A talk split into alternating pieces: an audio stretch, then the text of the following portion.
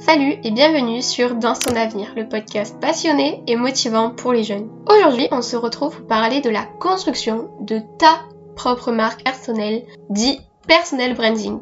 Le personal branding, c'est bien plus qu'une présence en ligne, ça va vraiment être le fait de te distinguer et de communiquer efficacement sur qui tu es et qu'est-ce que tu souhaites représenter, qu'est-ce que tu représentes aux yeux des autres.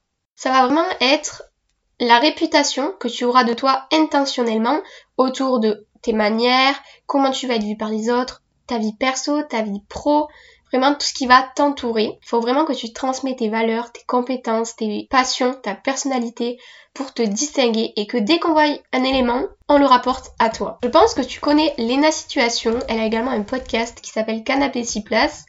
Lena Situation, c'est une personnalité. On peut dire qu'elle a un personal branding très ancré.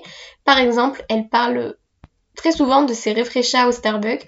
Donc, intentionnellement, elle te fait transmettre cette image-là d'elle. Tu vas aller au Starbucks, tu vas voir un refresha, tu vas penser à Lena Situation. Pareil pour ses valeurs, quand tu vas voir plus égale plus, tu vas penser à Lena Situation.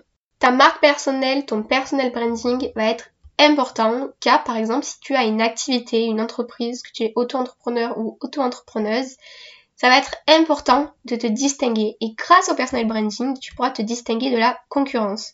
Ça va aussi permettre de te construire une confiance en toi, gagner en confiance, savoir qui tu es, mieux te connaître, savoir tes valeurs et de quoi tu es capable. Ça va aussi te permettre de développer des opportunités, d'y voir plus clair sur ce que tu veux et vraiment cadrer tes objectifs en fonction de tes valeurs, de qu'est-ce qui te représente et vraiment être toi. Ok, ok, là tu vas me dire, mais c'est bien beau, mais comment je fais pour construire mon personnel branding? Eh ben là, il faut d'abord comprendre ton personal branding avant de te lancer. Tout d'abord, commence par réfléchir à ce qui te distingue en tant qu'individu et en tant que professionnel, en tant que personne. Quelles sont tes valeurs, tes passions, tes objectifs? Vraiment, prends un petit cahier, une feuille, un stylo et prends des notes. Identifie les aspects de ton identité, ce que tu souhaites mettre en avant dans ton personal branding, qu'est-ce qui te représente. Tu peux te servir du storytelling également. Donc là, qu'est-ce que c'est le storytelling? Tu vas me dire. Je te partagerai bientôt, je te le promets, qu'est-ce que le storytelling et comment s'en servir. D'ailleurs, pour ne surtout pas louper cet épisode qui, je pense, pourra t'apporter énormément dans la complémentarité de ton personnel branding, tu peux venir t'abonner sur l'Instagram du podcast à danstonavenir.podcast sur Instagram. Deuxièmement, la partie importante, ça va être l'élaboration de ta stratégie de personnel branding. On va parler stratégie, comme tu as pu le comprendre, donc vraiment quels sont tes objectifs à court et à long terme? Comment tu peux communiquer efficacement ton message et tes valeurs à ton public cible. Ça aussi, ça va être super important d'établir qui tu veux cibler. Si c'est les jeunes, si c'est les adultes, si c'est les personnes âgées, si c'est les adultes, est-ce que c'est des couples, est-ce que c'est des parents, quel âge ils ont environ, combien ils ont d'enfants, vraiment pour établir des personnages. Je pourrais également te faire des épisodes sur la communication avec les cibles, les personas. Si ça t'intéresse, va venir me le dire sur Instagram. Petit exercice que tu peux faire après cet épisode, c'est de prendre le temps de créer un plan d'action concret pour mettre en œuvre ta stratégie de personal branding.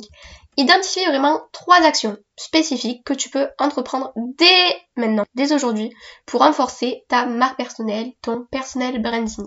Il est ensuite important d'explorer ta présence en ligne et évaluer ton alignement avec ton personal branding.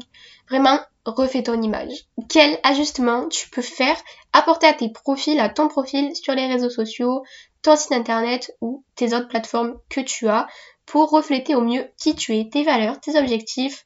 Ce que tu peux faire aussi, c'est euh, créer une identité visuelle. Ton identité visuelle, comme pour les entreprises. Mais là, l'entreprise, c'est toi. Tu es ta vitrine, tu te vends à toi, c'est ton personal branding. Établis une charte graphique, une identité visuelle avec, tu peux même te créer un logo, une palette de couleurs, une police qui te ressemble, qui te représente, des éléments graphiques, vraiment. Transmets ton univers, tes valeurs, tes objectifs à travers l'image et le visuel. Une fois que tu as ta stratégie, que tu as identifié qui tu es et qu'est-ce qui te représente, il va falloir créer du contenu authentique qui te représente. Le contenu que tu vas faire en ligne est un puissant moyen de renforcer ta marque personnelle. Réfléchis à comment tu peux transmettre tes valeurs à travers un contenu authentique, engageant et surtout qui te ressemble.